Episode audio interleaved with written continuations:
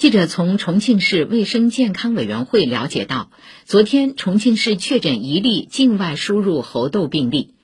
该病例为自国外中转重庆入境人员正在定点医院进行集中隔离治疗情况稳定其密切接触者均已落实隔离医学观察措施。